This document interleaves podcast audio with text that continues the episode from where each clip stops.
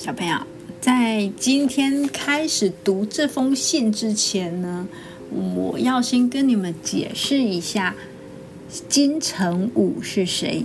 金城武呢，他是一个男明星，是妈妈那个年代的啦。他比妈妈大十岁，他真的超级超级帅的。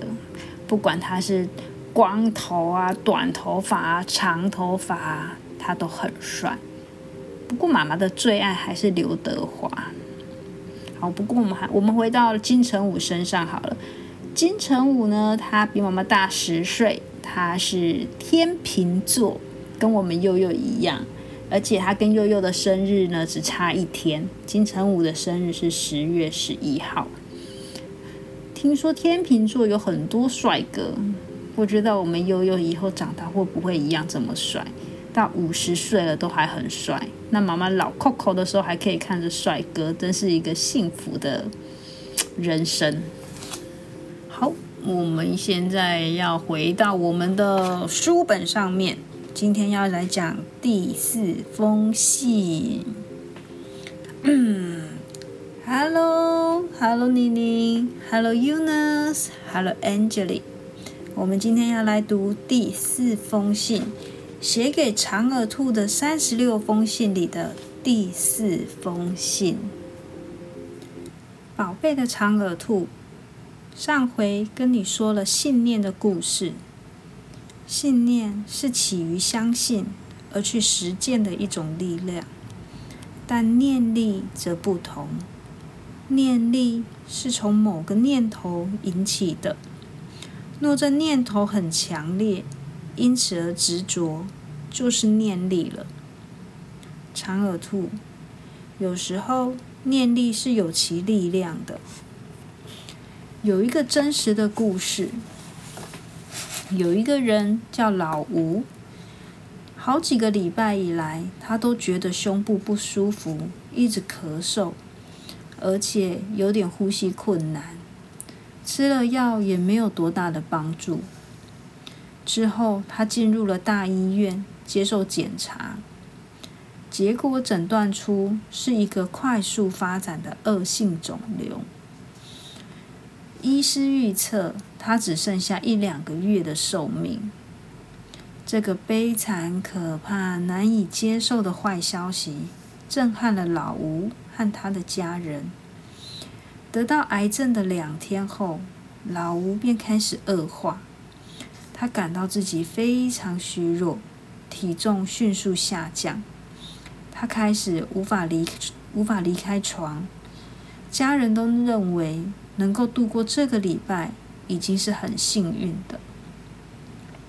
没想到医院打来一通电话，一个带着歉意的声音告诉老吴的太太：“老吴根本没得到癌症。”是医院把报告弄混了。或知道这件事情的之后呢，老吴在二十四小时之内马上就离开了他的床，下床来，食欲也恢复了，所有的疼痛也都消失了，而且行动自如，他的衰弱完全不见了，只有刚开始的一些咳嗽与呼吸困难的症状。你说我只是说说而已，就像说我只是放颗炸弹而已一样。你说有没有关系呢？语言甚至比真实的情况影响更大。文学家爱默生曾经说过：“用刀解剖关键性的字，它会流血。”逐渐语言是有生命的。它具备了创造和毁损的能力。诗人安琪洛也谈到过语言的力量。他说：“语言就像小小的能量子弹，射入肉眼所不能见的生命领域。我们虽看不见语言，它们却成为一种能量，充满在房间、家庭、环境和我们心里。”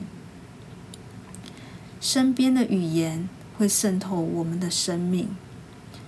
语言就是发出声音，这声音一天也要讲上几百句、几千句，而这些声音不知不觉的就会影响到自己的情绪、心态和命运。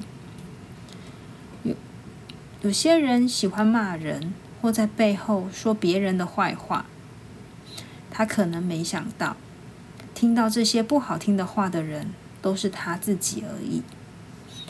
骂人的声音就像魔音一样，听得最多的人伤得也最深。当口出恶言成为习惯后，经过自己的耳朵夜以继日的聆听灌输，久而久之，这种语言就会成为心田的种子，早晚会给自己创造厄运的果实。所以，我们说任何话的时候，都要心存善意，而在措辞用字上面也不要太重。我们谈吐时所用的字眼，直接明确的影响到我们的思想和情绪。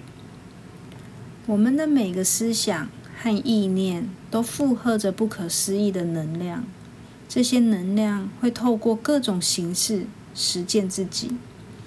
你的思想会创造出疾病。也能治好疾病。你的思想能让你陷入痛苦，也能让你离苦得乐。思想创造出善与恶、美与丑、成功与失败、富有与贫穷、天堂与地狱。你生命的种种，通通都是你的思想所创造的。很多宗教总是劝人要有向上的念力。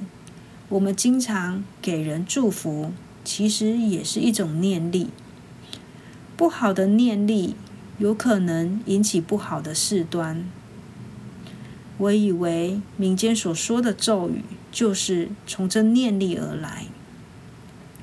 长耳兔，念力如果真的对人影响如此大，我们何不妨给自己多一些正向的念力，经由实践转为信念，那力量就会很大了。用力想自己是金城武的阿健。